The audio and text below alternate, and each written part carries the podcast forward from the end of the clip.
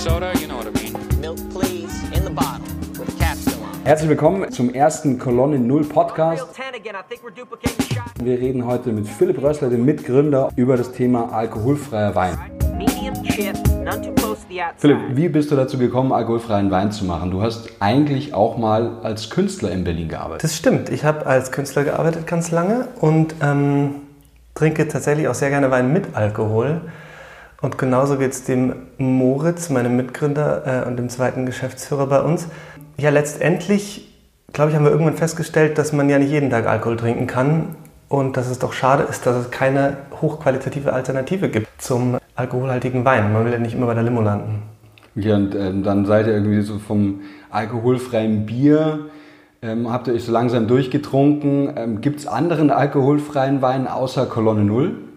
Es gibt andere alkoholfreie Weine. Wir haben ja damals, da warst du sogar dabei, äh, vor über zwei Jahren einfach Tastings veranstaltet, indem wir alles bestellt haben, was es irgendwie alkoholfrei im Weinbereich äh, gab, zumindest irgendwie, was, was wir online kriegen konnten, und haben festgestellt, dass es alles eine ziemliche Plörre ist. Ja, das äh, stimmt. Ich kann mich daran erinnern, das war ein schwieriger Moment, weil ich dann nicht mehr so richtig überzeugt war von dieser Geschäftsidee, weil das war eigentlich so geschmacklich von sehr sauer bis hin zu wässrig.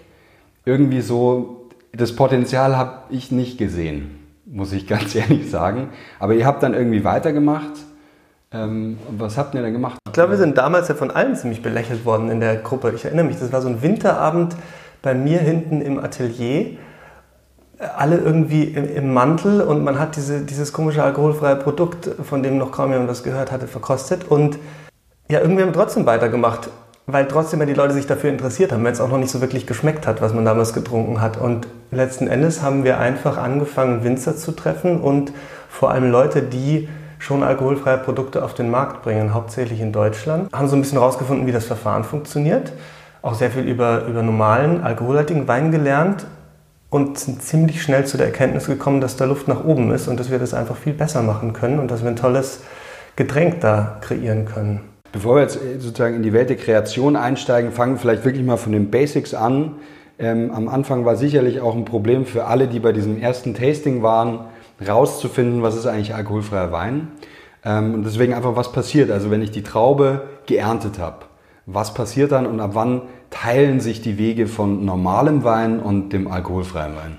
Also du hast die, du hast die Traube, genau, die wird geerntet vom Winzer und dann wird diese Traube vergoren mit der Hilfe von, von Hefen. Wandelt sich der Zucker eben in diesem Traubensaft nach dem Pressen äh, in Alkohol und dann hat man eben einen Wein. Und wie du sagst, äh, gibt es Weine, die werden länger gelagert, das sind vor allem Rotweine und die meisten Weißweine sind aber dann schon ab dem frühen Frühjahr oder Ende Winter ähm, langsam fertig und können dann eben sozusagen im Folgejahr nach der Ernte getrunken werden.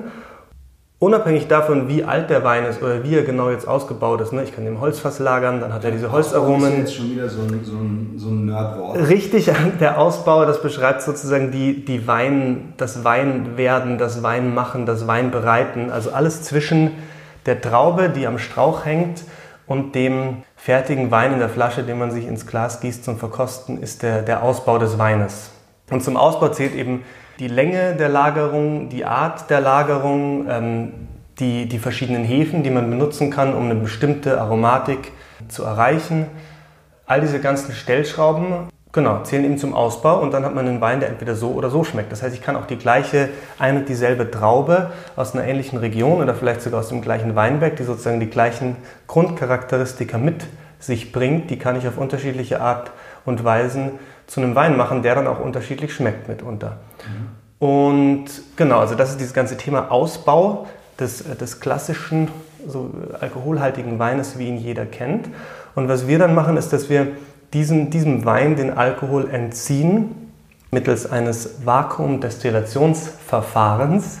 Ähm, und natürlich ist das Ziel, dass man dabei, dass man möglichst schonend vorgeht und möglichst wenig von der Aromatik und Charakteristik, die dieser Wein mit sich bringt, ähm, mit dem Alkohol rausnimmt. Mag kompliziert klingen, ist eigentlich super, super simpel. Es ist im Prinzip eine Destillation, nämlich durch, durch Erhöhen der Temperatur äh, entweicht eben der Alkohol, der eine andere Dichte hat. Das ist eigentlich ein ganz einfaches chemisches Verfahren, um Stoffe voneinander zu trennen. Und in dem Fall trennen wir eben den, den Alkohol vom, vom Restwein. Deshalb unter Vakuum, weil ich, wenn ich ein Vakuum ansetze, dann sinkt die Siedetemperatur rapide, mitunter auf unter 30 Grad. Das heißt, ich muss den Wein nicht zum Kochen bringen, damit der Alkohol rausdampft und habe dann einen total marmeladig, kochigen, schmeckenden irgendwas, sondern äh, der Alkohol verdampft eben schon bei Stunden 28 Grad und das sorgt dafür, dass möglichst viel von der Aromatik in dem alkoholfreien Wein noch enthalten bleibt und ähm, das Ganze lecker ist. Woran lag es, dass es bisher eigentlich noch keinen ordentlichen alkoholfreien Wein gab? Also vor allem glaube ich daran, dass sich niemand wirklich an das Thema rangetraut hat oder nicht wirklich an das Thema geglaubt hat. Und das, was es bisher gab an alkoholfreien Weinen, das waren, das waren in der Regel Überproduktionen oder Restbestände oder qualitativ minderwertige Ware, die man entalkoholisiert hat, um letztendlich den Alkohol zu verkaufen, weil, das im, weil der Wein aus Alkohol relativ ähm, hochqualitativer und hochpreisiger Alkohol ist, der wiederum weiterverkauft werden kann an andere Industrien. Genau, aber es hat sich nicht so wirklich, das heißt sozusagen, der alkoholfreie Wein bis vor kurzem war eher eine Art Nebenprodukt, die dann gerne mit viel Zucker aufgemischt oder mit CO2 versetzt ja. als alkoholfreier Sekt. Also quasi die, die Weinhersteller haben Alkohol gebraucht, haben den aus dem Wein rausgezogen und haben das, was dabei übrig blieb, irgendwie auch noch ein bisschen verfeinert, so dass man das halt ungefähr trinken konnte und haben das dann als alkoholfreien Wein äh, in, in die Märkte gebracht. Und so hat das dann auch geschmeckt. Und deswegen ähm, war das offensichtlich bislang nicht. Es gibt ja wirklich in, in jedem Supermarkt, hast du mir auch äh, dann relativ schnell erklärt, es gibt in jedem Supermarkt alkoholfreien Wein. Man findet den überall in Deutschland. Und das haben ja auch in der Vergangenheit Leute gekauft. Wer hat denn das gekauft? Ja, das haben wir uns auch immer gefragt. Also die Leute, die es auf jeden Fall gekauft haben, das sind die Schwangeren gewesen, die sich einfach natürlich danach gesehnt haben, in irgendeiner Art und Weise mittrinken zu können oder, oder ihr Feierabendgläschen zu trinken. Und für die gab es halt keine andere Alternative als irgendeinen alkoholfreien Sekt. Ja klar, ist ja eine spannende Frage für jemanden, der alkoholfreien Wein herstellt, dass man eigentlich da herangeht zu sagen, nee, eigentlich will ich nicht verzichten.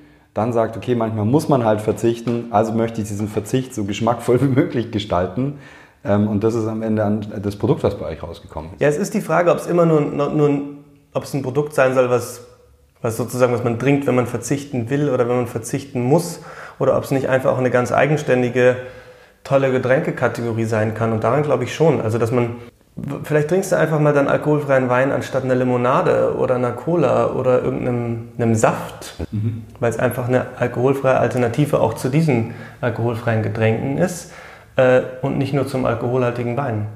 Ich glaube, beim alkoholfreien Bier ist das auch ganz viel so, dass, dass ganz viele Frauen, insbesondere die eigentlich gar nicht so viel Bier trinken, trinken total gern alkoholfreies Bier, einfach weil es ihnen schmeckt. Und das finde ich eigentlich ganz schön. Aber wir sind auf die Schwangeren gekommen, weil du gesagt hast, was war, was, was war die Zielgruppe bisher? Mhm. Und ich glaube, weil es noch so, die meisten, viele Leute haben wir am Anfang festgestellt, wissen gar nicht, dass es alkoholfreien Wein gibt. Aber die ganzen Schwangeren wissen auf jeden Fall, dass es alkoholfreien Wein gibt, weil die natürlich danach gesucht haben.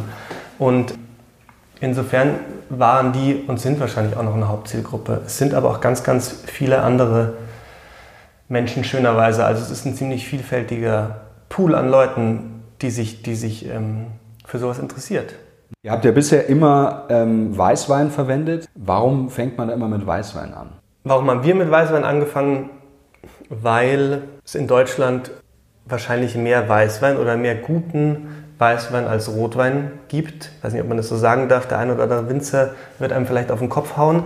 Aber äh, ich glaube, Deutschland ist auf jeden Fall eher für Weißweine bekannt als für Rotweine. Und da wir bisher vornehmlich mit Partnern aus Deutschland arbeiten, einfach weil uns diese, diese Partnerschaft auch wichtig ist, auch dass wir wirklich dahin fahren können, auch im Keller und auf dem Weinberg mal stehen können, war das naheliegend, mit dem Weißwein anzufangen. Es ist aber auch so, dass der Rotwein eine komplexere Sache ist, weil ich würde sagen, das Hauptding beim Rotwein ist, dass er diese Tannine hat, also diese Bitterstoffe. Man kennt das, wenn die Zunge einem am, am Gaumen nahe schon klebt, wenn man so einen trockenen Mund kriegt bei sehr schweren Rotweinen. Das sind diese, diese Tannine. Und die Tannine und andere äh, solche Bitterstoffe oder Gerbstoffe kommen sehr deutlich raus, wenn man den Alkohol entzieht. Deswegen haben wir festgestellt, dass man beim Rotwein noch viel mehr küvettieren und experimentieren und auswählen muss, äh, um ein tolles Ergebnis im alkoholfreien Bereich zu bekommen als beim Weißwein. Und Küvetieren ist, dass man verschiedene Weine miteinander vermischt oder? Es ist tatsächlich so einfach, genau. Der Kann aber simpel sein. das kannst du auch selber zu Hause machen und ausprobieren. Verschiedene Sorten mischen, einfach im Glas. So viel anders macht es der Winzer auch nicht und dann ähm, hast du eine nette Cuvée. Oder eine nicht so nette Cuvée. Also um beim Be- Beispiel des Rotweins zu bleiben, mitunter, wenn du 2% von einem sehr alten, schweren, im Holzfass gelagerten Rotwein äh, zu, einem, zu einem jüngeren dazu gibst, dann, dann, dann schmeckst du das schon ganz deutlich raus. Also zum Teil sind das dann ganz feine Nuancen, die den, die den Geschmack in eine andere Richtung treiben. Aber es ist auch beim, beim Weißwein so, dass die Cuvée eine Rolle spielt oder die Art des Ausbaus und die Auswahl der Trauben.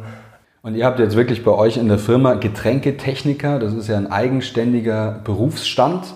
Also Leute, die wirklich professionell ähm, den, den Wein mischen, sich da auch mit den unterschiedlichen Zucker- und Säuregehalten auseinandersetzen. Und ihr betreibt da wirklich ein Stück weit auch tatsächlich so ein bisschen Laborforschung. Also wann immer wir uns sehen, hast du gerade irgendeine neue Flasche, ähm, die, du, die du am Ausprobieren bist.